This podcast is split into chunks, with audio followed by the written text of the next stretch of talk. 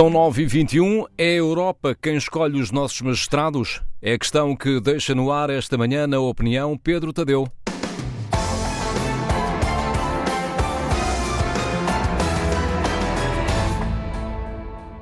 Vamos lá resumir a história. Um comitê de peritos europeu apreciou três candidatos portugueses para o cargo de Procurador Europeu. Escolheu Ana Carla Almeida. O Conselho Superior do Ministério Público Português preferiu outro dos três candidatos, José Guerra. O governo secundou esta escolha. Foi José Guerra que acabou por ser nomeado. O cargo em causa resulta da criação, em 2017, da Procuradoria Europeia, onde estão 22 procuradores, um por cada um dos Estados-membros dessa instituição, que se dedica a investigar crimes económicos. Uma missiva enviada ao Conselho da União Europeia, onde a parte portuguesa explica a preferência por José Guerra, dá pelo menos três indicações erradas sobre as qualificações deste procurador. A de que seria Procurador-Geral Adjunto, a de que liderou a investigação às fraudes na UGT com fundos europeus e a de ter estado noutro processo sobre a Junta Autónoma das Estradas. Esta atrapalhada só tem duas soluções. Ou alguém foi incompetente a fazer a tal nota para o Conselho Europeu, ou alguém manipulou propositadamente essa informação. Se alguém foi incompetente, era bom que se soubesse, e era correto que essa pessoa aparecesse e explicasse por que e como cometeu tanto erro num único documento. Se alguém manipulou propositadamente esta informação, então subimos de nível e estamos, de facto, perante uma suspeita de intervenção com intencionais efeitos políticos. Ouvi na RTP a Ministra da Justiça a dar explicações sobre este assunto. Parece-me correto concluir que Francisca Van Dunen optou por não procurar incompetentes nos serviços que ela própria diz que produziram tal documento e que se limitou a aceitar a explicação atrapalhada que esses tais serviços lhe deram.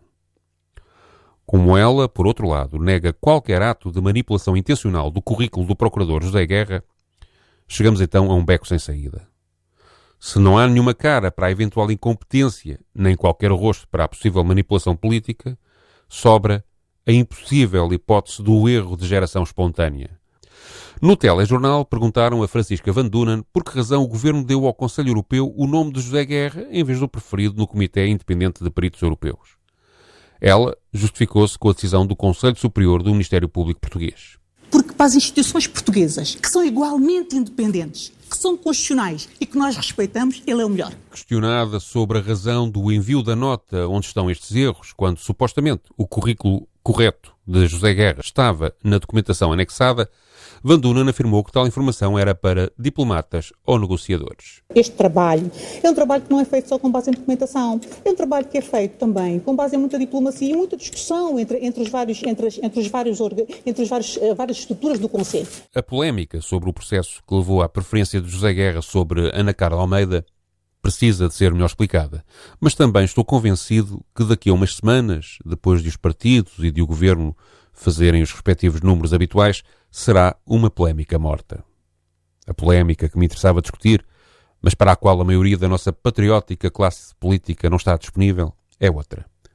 Por que carga de água uma Comissão Europeia de Peritos tem de apreciar e classificar três candidaturas portuguesas a um cargo onde cada Estado designa de forma autónoma uma pessoa?